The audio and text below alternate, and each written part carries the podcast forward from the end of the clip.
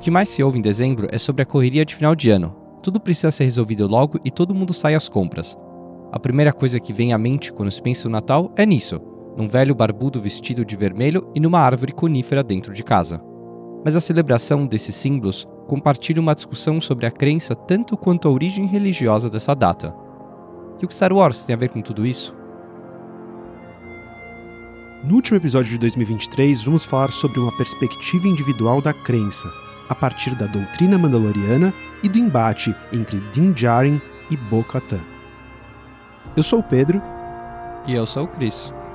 Nós somos dois apaixonados por Star Wars que interpretam a fantasia para refletir a realidade, construindo pontes entre nosso cotidiano e uma galáxia muito, muito distante.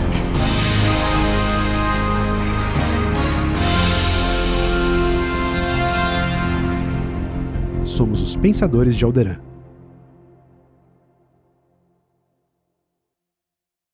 Há muitas rotações atrás, na orla exterior, o Mandalorian Din Djarin fez um desvio na sua rota para deixar uma passageira, uma senhora anfíbia que, graças à carona da Razor Crest, pôde se reencontrar com seu marido. Ao mesmo tempo, ali na lua estuária de Trask, a Mandaloriana Bo-Katan acompanhava tudo de longe. Ela planejava um assalto a um cargueiro cheio de armas para abastecer os remanescentes imperiais. O Mando não sabia nada disso. Ele só queria fazer uns reparos e ir embora. Mas coincidentemente, depois de sofrer um golpe dos Quarren ali na região das docas, ele e o Grogo foram salvos pela Bocatã, que pretendia pedir ajuda em troca do resgate.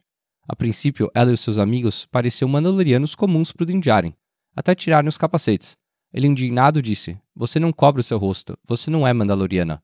Afinal, ser mandaloriano para ele é uma experiência religiosa, implica em um sistema de crenças em que ele acredita e regras que ele segue. Para ele, tirar o capacete não é uma coisa que se faz, This is the way, né? Esse é o caminho, como deve ser. Essa expressão, this is the way, ou como deve ser, funciona como o nosso amém. Amém significa que assim seja. Serve para concluir uma oração ou como uma confirmação coloquial mesmo. Comum em várias religiões da tradição judaico-cristã ou islamismo, é uma palavra não traduzida em latim, árabe, grego, inglês, enfim. Na sua origem em hebraico, entre vários sentidos, é uma afirmação de fé. Quem diz amém afirma para o outro que acredita, o Amém dos Mandalorianos segue essa mesma lógica. Mas mais do que assim seja, reforça, é assim que deve ser. Este é o caminho, o único caminho possível. O ex-Wolves, que acompanhava Bocatã vendo isso, diz: Ele é um deles. Ela, percebendo o conflito, já logo se apresenta como outra alternativa.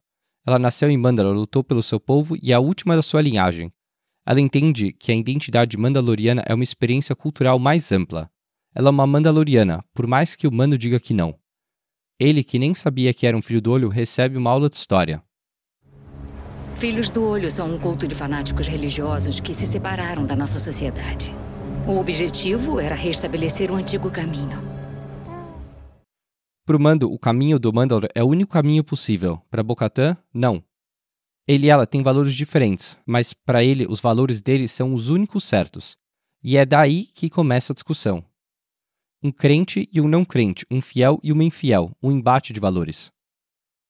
Tá, e o que são valores nesse sentido? Um exemplo esdrúxulo do professor Clóvis de Barros Filho pode ajudar a gente. A banana é um alimento. Ela alimenta quem tem fome, logo ela tem um valor nutricional. Ela pode ter outros valores, mas enfim, você tem necessidades nutricionais e a banana pode atender essas necessidades. Segundo a axiologia, tudo que tem valor satisfaz uma necessidade. Alguma coisa com valor estético satisfaz uma necessidade estética, alguma coisa com valor moral satisfaz uma necessidade moral, alguma coisa com valor religioso satisfaz uma necessidade religiosa e por aí vai. Dentro de uma crença, o valor das coisas não é estabelecido aqui no mundo material. Os valores religiosos são valores supraterrenos, que atendem necessidades além das nossas necessidades em vida.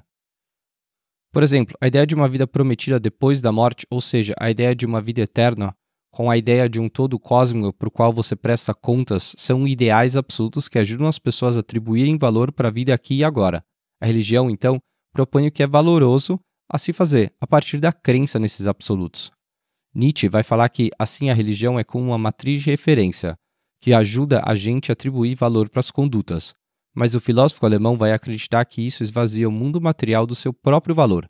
Ou seja, isso retira o valor do que deveria ter valor aqui por si só, e atribui a essa coisa um outro valor. Essa outra realidade ideal é que atribui o valor à nossa realidade, objetificando ela. E aqui a crítica não é questão de crença ou não, é sobre objetificação. A gente já falou isso no episódio 12. Objetificação é estudar para prova para passar de ano. É retirar o valor do estudo que deveria ter valor por si só, para se atribuir valor ao mundo ideal imaginado e ele atribui valor para o mundo aqui de agora. Enfim, a gente não vai pensar nessa crítica, mas é importante ter essa ideia aqui. Nesse sentido, até Santo Agostinho concordaria em partes com Nietzsche. Etimologicamente, ou seja, no seu sentido, a palavra religião pode ter duas origens. Uma delas é que religião implica em reler Deus em si mesmo e em projetar a beleza absoluta de Deus em si, como já disse Santo Agostinho. Deus é referência, e vários pensadores vão falar disso. Deus, enquanto perfeito, é uma referência para o cristão, assim como outros deuses são em outras religiões. Outro sentido etimológico da religião é relacionado com religação, ou seja, é sobre se ligar, sobre dois vínculos. O primeiro é o vínculo entre você e Deus. O segundo é entre você e as outras pessoas da mesma religião. É inclusive compartilhando o mesmo laço com o divino que as pessoas criam laços entre elas e se organizam. É assim que, nesse sentido, a religião é tão importante, enquanto formadora de comunidades.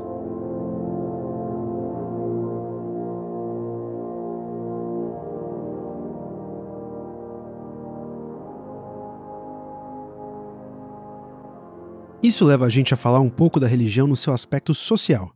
Na esteira do que a gente vem falando aqui, para o sociólogo francês Émile Durkheim, a função da religião é fazer a gente agir, é auxiliar a gente a viver, e não fazer a gente pensar, enriquecer o conhecimento ou outras coisas do tipo. A religião é fruto da ação social coletiva. Ela é um produto da sociedade. A sociedade é fonte da vida moral dos indivíduos. A única força moral superior à do indivíduo é o agrupamento das forças individuais, é a síntese delas, são as forças coletivas. A sociedade é o habitat da religião. É onde o fenômeno religioso se manifesta por meio de ações coletivas. Os fatos religiosos, então, são coisas sociais, são produtos do pensamento coletivo.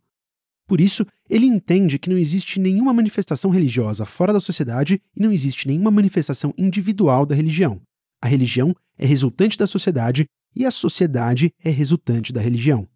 E isso é importante guardar. A religião é uma construção social coletiva. A doutrina mandaloriana é uma construção social mandaloriana, assim como a sociedade mandaloriana é um resultado da própria doutrina. Mas hoje a gente não quer falar sobre religião dessa perspectiva coletiva e talvez institucionalizada. Isso é para outro episódio. Antes, a gente quer buscar se existe alguma coisa anterior a isso. A ideia de crença enquanto uma questão pessoal na relação de uma pessoa com ela mesma. E nesse sentido, a relação da Bocatã e do Mando é um objeto de estudo muito rico. Depois daquele encontro em Trask, o destino uniu eles mais uma vez. Dessa vez, o Grogu é capturado pelo Moff Gideon, que por acaso é o mesmo imperial que tem o sabre negro de interesse da Bocatã para governar os Mandalorianos. Eles então vão lá juntos, cada um com a sua razão, e no final, todo mundo perde. O Mando salva o Grogo, mas entrega ele pro Luke. Nisso, ele acaba tirando o capacete, o que faz dele um apóstata para os filhos do olho. Ele fica com o sabre, mesmo não querendo nada com ele, e também não pode dar o sabre para Bo-Katan porque, enfim, é uma mítica mais política do que religiosa. Tem a ver com o que a gente fala sobre legitimação do poder lá no episódio 14. Mas, de qualquer forma, ela também sai sem o que ela queria. A questão é: eles se separam mais uma vez e eventualmente se juntam de novo. E é aí que tudo fica mais interessante pra gente. Lembra que a gente falou dos absolutos?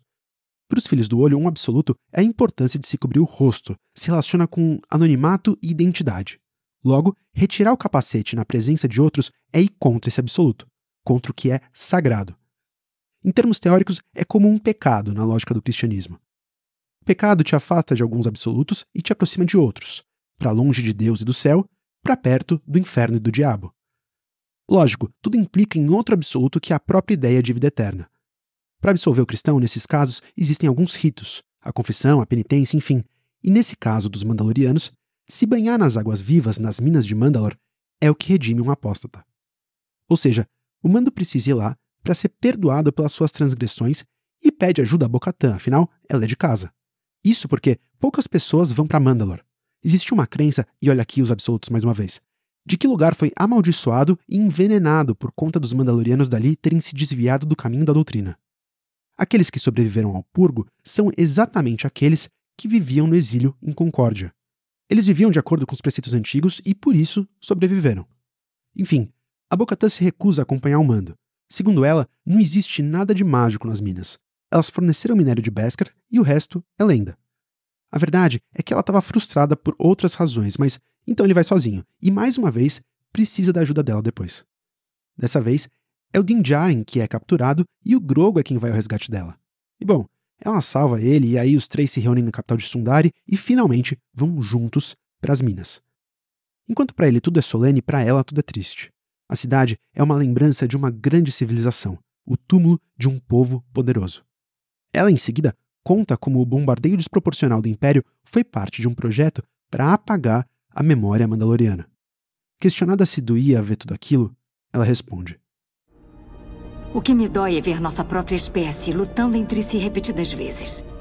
Matando uns aos outros por razões muito confusas para explicar. Isso nos fez fracos. Não tivemos esperança em resistir e fomos esmagados pelo Império. Então, perguntada se ela já tinha visto as águas vivas, ela responde de uma perspectiva mais sociológica e cínica. Eu fazia parte da família real. Iniciei na doutrina e fui inundada de presentes. Mas os rituais eram apenas teatro para os nossos súditos. Eles adoravam assistir a princesa recitar os princípios mandalorianos enquanto meu pai observava atento. É então, nesse momento, que ela diz também que o seu pai, um homem crente, morreu defendendo Mandalor. O Mando, emocionado, diz que é assim como deve ser, o que toca ela. Mais do que o respeito pelo seu pai, aquilo enquanto uma experiência religiosa de um homem de fé atravessa ela de uma forma inesperada. Logo a gente já fala sobre isso, mas chegando lá nas Águas Vivas, ela retoma o sarcasmo e começa o tour completo nas palavras dela. Lendo uma placa, ela informa com um sorriso. Eras atrás, naquelas águas, Mandalor, o Grande, domou o mitossauro, a besta mística que habitava ali, e a partir de então, o sinete de caveira foi adotado, se tornando símbolo do planeta. Emocionado, Mando segue em direção às águas e recita os seus votos. Caindo nas profundezas, ela mais uma vez salva ele, mas dessa vez, para surpresa dela, é recompensada com o inesperado. Ela vê o mitossauro, a criatura folclórica que para ela era só uma história para as crianças, uma lenda, parte daquela narrativa religiosa que ela pouco antes criticava. E a partir daí, tudo muda. Não que ela se converta aos preceitos antigos da doutrina, não. Ela continua mostrando seu rosto, afinal, a experiência religiosa não é sobre abraçar dogmas, é sobre crença. É uma catarse. E aquela experiência transforma o entendimento dela sobre crença. Daquele momento em diante, se ela não dá o benefício da dúvida completamente, se perguntando será que de fato existe alguma verdade nos absolutos que eles acreditam, ela pelo menos reconhece a crença dos filhos do olho. E é só a partir de então que ela vai se tornar uma líder capaz de unificar as diferentes tribos e retomar Mandalor. Exatamente por respeitar a legitimidade da pluralidade de crenças.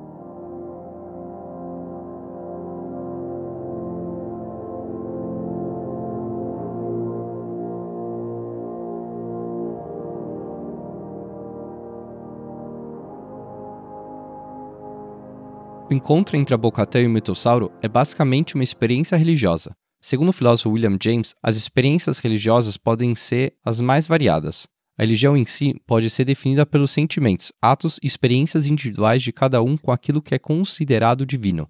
Ele diz que essas experiências podem ser benéficas tanto quanto maléficas.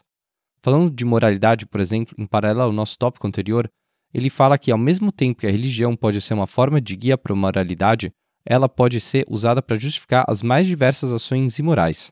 E por essas e outras razões, a gente precisa examinar as crenças em si e as consequências potenciais delas na sociedade.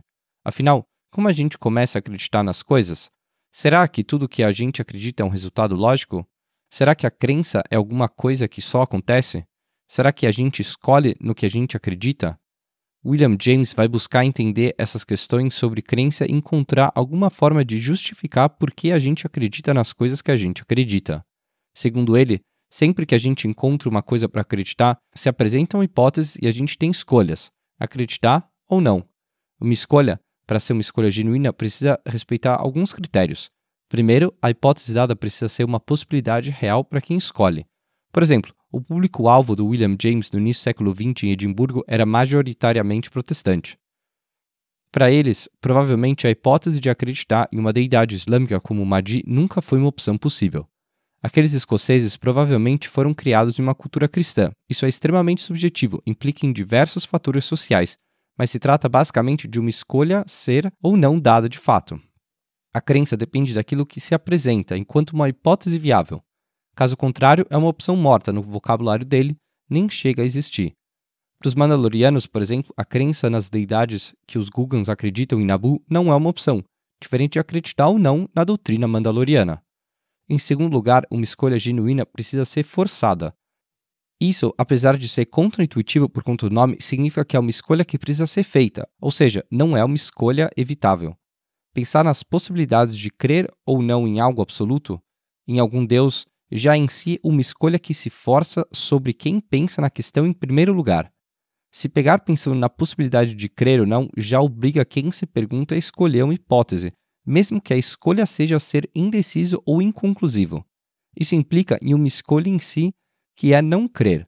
Por último, uma escolha genuína precisa ser uma escolha não trivial, ou seja, alguma coisa que tenha impacto na vida de quem escolhe. É diferente de uma escolha forçada ou evitável. A questão da fé implica não só no impacto do pós-vida, se ele existe ou não, mas implica em como você se relaciona com os outros em sociedade. Então, é uma escolha de impacto não trivial. Por essas razões, para William James, escolher acreditar ou não em assuntos religiosos é uma escolha genuína, viva, forçada e não trivial. E acima de tudo, é uma escolha feita de forma não lógica. E é uma escolha feita a partir das nossas paixões, dos nossos medos, esperanças, preconceitos, enfim, parte de fatores que implicam no que ele chama de uma vontade de acreditar. Essa vontade de acreditar que a gente tem não é explicada por um como ou um porquê lógico.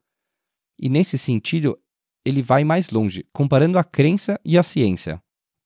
O método científico propõe a descoberta da verdade, ou seja, na ciência, você nega tudo aquilo que é duvidoso. O objetivo é encontrar a verdade, e uma verdade só é verdade enquanto ela não puder ser desmentida. Por isso, a ciência busca desmentir as verdades sempre, como parte do seu método. Já a crença religiosa não é a busca por uma verdade científica, é o oposto. Há quem diga que é melhor não acreditar em nada do que correr o risco em acreditar em alguma coisa falsa. Ou seja, é melhor evitar o erro. Mas o William James fala que não é bem assim que a crença religiosa funciona. Pelo contrário. Para você crer em alguma coisa, você precisa assumir que você pode estar errado em primeiro lugar, para aí sim ter alguma chance de poder estar certo. Caso contrário, você não acreditaria em nada, afinal, a crença só pode ser comprovada depois da morte uma vez que você não tem como saber se o que você crê aqui é verdade ou não. Quem crê simplesmente não evita o erro. Quem crê parte do princípio que aquilo é verdade, mesmo não tendo evidência. É o que na língua inglesa chamam de salto de fé. É um voto de confiança, e aí sim, uma vez disposto a acreditar, disposto a estar errado, quem se permite pode entrar em contato com o divino e experienciar a crença. No caso da Bocatã e do mitossauro, aquele encontro pode ter sido um catalisador que permitiu ela entrar em contato e se dar o benefício da dúvida, em crer ou não.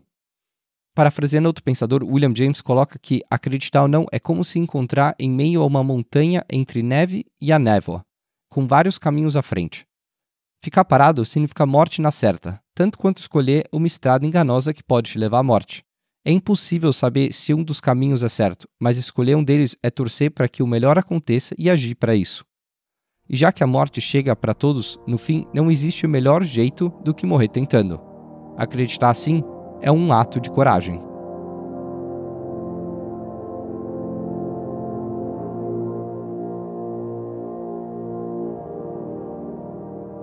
Uma crença envolve uma forma diferente de entender e ler o mundo mesmo que o mundo que se apresente para um crente e um descrente seja o mesmo. Há quem diga que isso é um problema e há quem diga que isso não importa. O filósofo Anthony Flew vai falar dessa questão teológica através de uma parábola sobre dois exploradores, um jardim e um jardineiro. Esses dois exploradores encontram um jardim bem cuidado no meio de uma floresta. Um deles diz que alguém, um jardineiro, deve cuidar daquele jardim, afinal, só isso explicaria um jardim bem cuidado. O outro cético discorda, então os dois ficam ali um tempão esperando ver esse jardineiro aparecer. Eles não veem ninguém, então aquele crente na existência de um jardineiro chega na conclusão de que quem cuida daquilo só pode ser um jardineiro invisível. Alguém que não pode ser visto ou detectado, mas que, enfim, existe. O descrente confronta ele e pergunta: Mas então, se você acredita em um jardineiro que não pode ser visto, detectado ou comprovado, qual a diferença do mundo que eu vejo para o mundo que você vê? Afinal, na prática, os dois veem a mesma coisa: um jardim sem jardineiro. Um acredita que isso tem uma razão, o outro não. E só. O ponto principal aqui para Anthony Flew é que a crença daquele que acredita no jardineiro invisível não pode ser desbancada, afinal, ela implica no fato do jardineiro não poder ser comprovado e, ao mesmo tempo, desmentido. Ou seja, é uma crença irrefutável. Um beco sem saída se o crente e o descrente quiserem debater sobre quem tem razão. Mas há quem diga que a religião implica em mais do que só acreditar nisso. Se a crença influencia como alguém vê o mundo e atribui sentido para as coisas, mais do que a crença em si, se ela é verdade ou não, o que importa é o mundo em si. O filósofo Terry Eagleton vai falar que o debate sobre crenças, provas, racionalidade não interessa. O que interessa mesmo é como as pessoas interpretam os fatos a partir das crenças e o que elas fazem com isso. Você pode dar os mesmos fatos para duas pessoas diferentes, mas esses mesmos fatos vão ser interpretados de formas diferentes por conta da crença de cada uma. Ok, mas tão importante quanto isso é quais fatos interessam para cada pessoa. Afinal, os fatos não têm o mesmo peso. Cada pessoa dá mais ou menos importância para um fato de acordo com o que ela acredita. O purgo de Mandalor é um fato histórico que pode ser explicado por duas perspectivas, uma religiosa e outra não. Para os Filhos do Olho, a razão dos Mandalorianos de Concórdia terem sobrevivido é uma questão de crença. Eles foram recompensados por viverem dentro dos preceitos do caminho, enquanto os outros Mandalorianos que viviam no planeta na capital de Sundari eram infiéis, que tinham abandonado a cultura guerreira tradicional e foram exterminados justamente por conta disso. O genocídio mandaloriano é, nessa lógica religiosa, uma punição divina. Já para Bocatã, é uma questão prática, explicável através da realidade material e não da punição divina. Os Mandalorianos que sobreviveram tinham sido exilados por tentarem um golpe de Estado no governo pacifista da irmã dela e, coincidentemente, não viviam no planeta no momento do purgo. Os Filhos do Olho, então, por viverem excluídos do planeta, acabaram poupados na Noite das Mil Lágrimas, o bombardeio de Mandalor e não da Lua de Concórdia. Isso sem contar com as negociações de cessar-fogo e a entrega do sabre para Moff Gideon, mas enfim. O genocídio mandaloriano é, nessa lógica não religiosa, uma questão política. Ambas as lógicas observam o mesmo acontecimento histórico e atribuem explicações diferentes para a mesma realidade observada, assim como na parábola do jardim do jardineiro, do Anthony Flew. Uma dá mais importância a uma suposta punição divina, a crença religiosa, colocando menos importância na concretude material dos fatos históricos. Outra ignora a crença e dá mais importância para o entendimento político da guerra e para a sucessão de fatos que resultaram naquilo. É muito atrativo no que cabe, por exemplo, a responsabilidade prática de cada um antes, durante e depois do purgo, se perguntar se as coisas poderiam ter sido diferentes. Mas talvez isso não seja certo.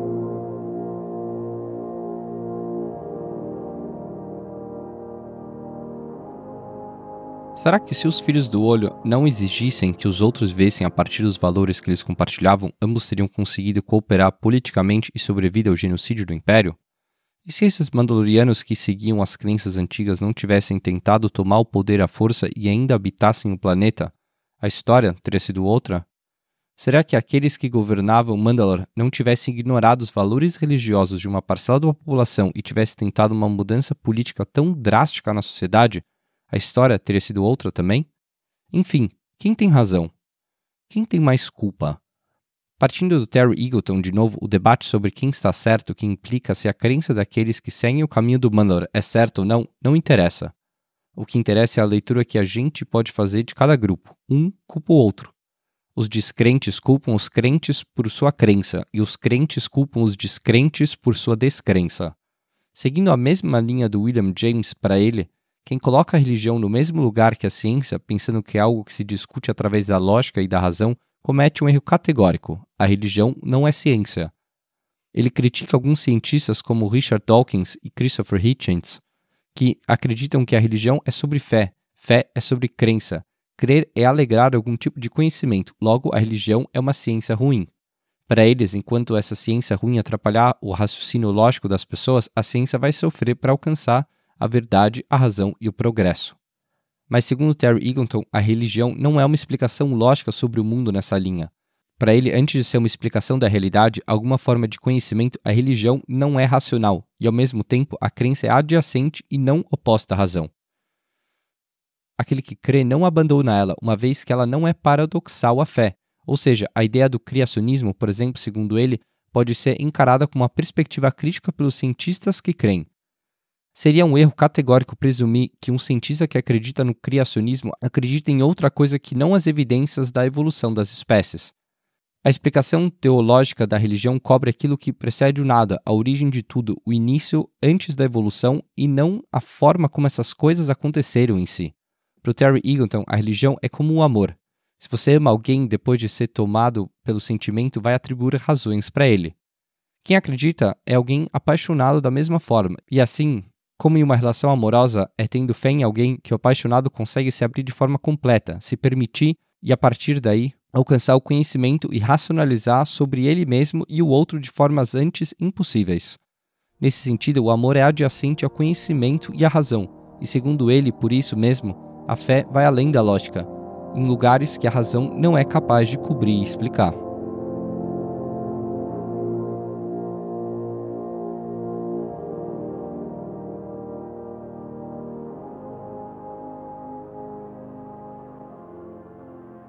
Ok, então vamos resumir tudo até aqui.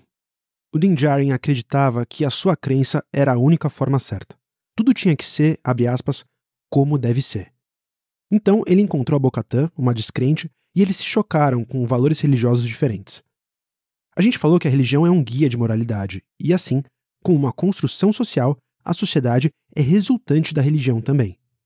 Tá, então a Bocatã e o Din Djarin foram parar em Mandalor.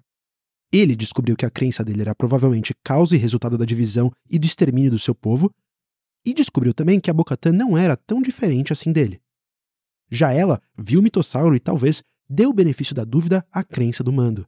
Talvez ela teve que ver para crer, em linha com o que a gente falou em seguida. Crer é um ato de coragem. Para alguns, é melhor crer com a chance de estar tá certo do que não crer em nada. Afinal, acreditar é uma escolha genuína e implica em formas diferentes de explicar o mundo, que é, quanto aos fatos, igual para todo mundo. A questão é quais fatos importam para cada pessoa, e brigar pela razão nesse sentido é um beco sem saída. Mas e quando as coisas dão errado? Quem tem mais culpa? O crente pela sua crença ou o descrente pela sua descrença? Como um grupo consegue cooperar com o outro tendo em mente que a religião não é ciência? Ela não é racional e ao mesmo tempo não é cega, é como amor, e para quem crê, explica o que a razão não explica. Essa discussão sobre crença é um tema compartilhado por boa parte do planeta no Natal. O Natal é uma festa religiosa e ao mesmo tempo uma festa secular. É a síntese do crer ou não crer na nossa sociedade. Uma vez que a religião majoritária do planeta é o cristianismo, ele é celebrado praticamente no mundo todo. É a festa da Natividade de Jesus para os cristãos, o que para alguns estudiosos é uma herança das festas pagãs, mas enfim, é para todo mundo uma celebração da família com uma simbologia diversa, da troca de presentes da árvore de Natal ao Papai Noel. Aliás, mesmo sendo um produto do capitalismo, ele carrega em si todo o debate da crença, como uma metonímia dessa festa. O filósofo esloveno Slavoj Žižek fala que a crença sempre depende do outro. Ninguém crê em primeira pessoa. Inclusive, existem crenças que existem na vida social, mesmo que ninguém crê nelas de verdade. Para argumentar isso, ele dá dois exemplos. Um deles é o próprio Papai Noel. Ele diz que os pais claramente não acreditam no Papai Noel, mas fazem isso pelos seus filhos. Se você perguntar para uma criança, ela vai dizer que também não acredita, mas que finge que sim para não decepcionar seus pais e ganhar os seus presentes. É um fenômeno incrível. Ninguém crê de verdade, mas socialmente a crença se estabelece, principalmente entre as crianças. E aqui o Pedro precisa adicionar um adendo, uma história pessoal. Numa noite de Natal, depois de receber o Papai Noel, que era minha tia, sempre muito bem fantasiada e atuando muito bem, eu e meus primos saímos para a rua para se despedir dele, que dizia ter estacionado o trem logo ali, virando esquina. Minha outra tia ajudava ele, que se locomovia com dificuldade até a curva, então elas desapareciam na escuridão. Um dos meus primos então gritou: Olha o trenó indo embora! E eu, para não perder a competição, mesmo não tendo visto nada, fiquei incomodado e disse que eu também vi, lógico, como eu não teria visto. Acontece que nenhum de nós dois acreditava mais no Papai Noel, mas meu primo mais novo, sim. E o interessante é pensar que, nessa mentira, eu reforcei a crença do meu primo mais novo sem pensar, sem querer. Só fiz. Ele, que talvez mesmo sem acreditar também, teve que ficar revendo sua crença se acreditava ou não, vendo os dois primos mais velhos dele jurarem que viram o trenó. Zizek vai dizer que a crença é como a risada em um show de comédia, em uma sitcom de TV, tipo Friends. A trilha da risada que acompanha cada piada faz você rir. É um efeito prático.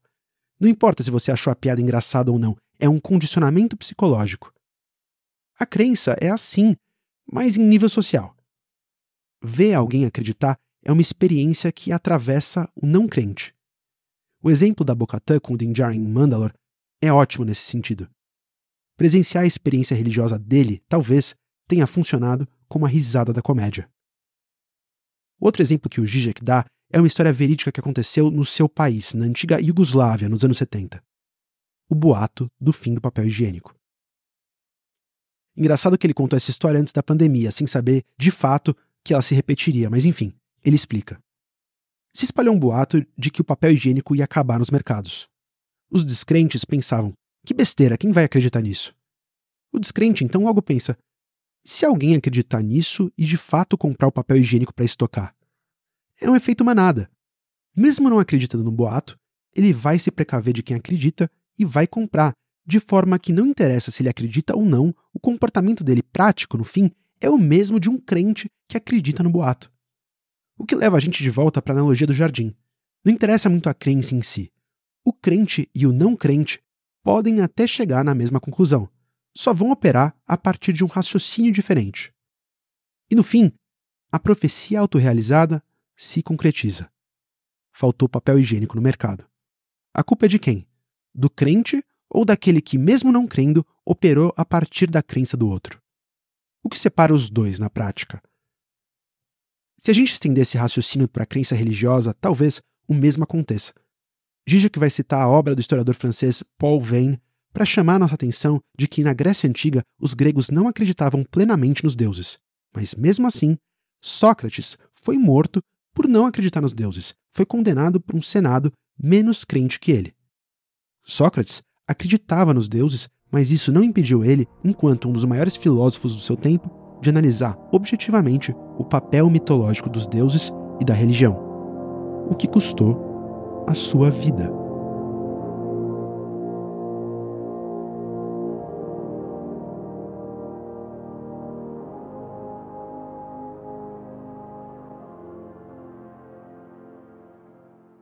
Então, para fechar essa conversa, como todas as outras do Pensador de Alderan, a gente vai olhar algo no universo de Star Wars e, através do conhecimento que se tem do nosso mundo, olhar de volta para cá e talvez encontrar alguns aprendizados. É difícil concluir um ponto de origem para a crença e as fronteiras da religião entre aqueles que acreditam ou não e no que. Nessa busca por uma perspectiva individual da crença, a gente encontrou ela enquanto um ato de coragem e amor, não paradoxal à razão. Mas ainda assim, no final, a gente cai sempre na sua dimensão coletiva. É indispensável falar de uma crença no seu aspecto social. O que se desdobra de várias coisas, de religião institucionalizadas a transformações culturais, enfim. E o que é preciso ser reconhecido é que o ato de acreditar influencia no final até os não crentes, do Papai Noel ao papel higiênico, passando por questões políticas como a dos Mandalorianos a questões de vida ou morte como a de Sócrates. O que se atesta, no fim, é a importância da crença para além do ponto de vista individual. É sobre crer ou não crer, enquanto uma questão a ser trabalhada por uma coletividade que, como uma família no Natal, celebra a vida e o entendimento, independente de valores absolutos e crenças, na pluralidade de escolhas individuais que configuram nossa sociedade como um todo.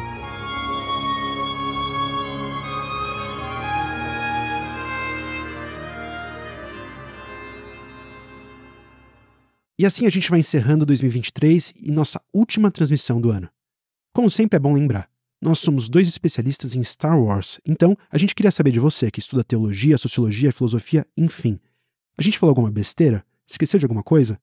Manda pra gente sua crítica ou sugestão por DM, comenta lá nos nossos posts, enfim, vem conversar com a gente.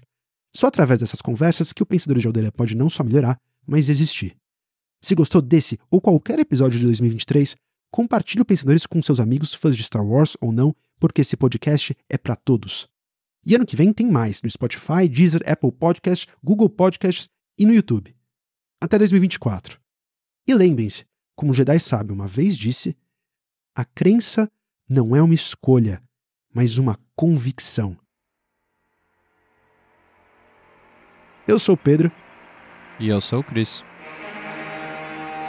E nós somos os Pensadores de Alderan.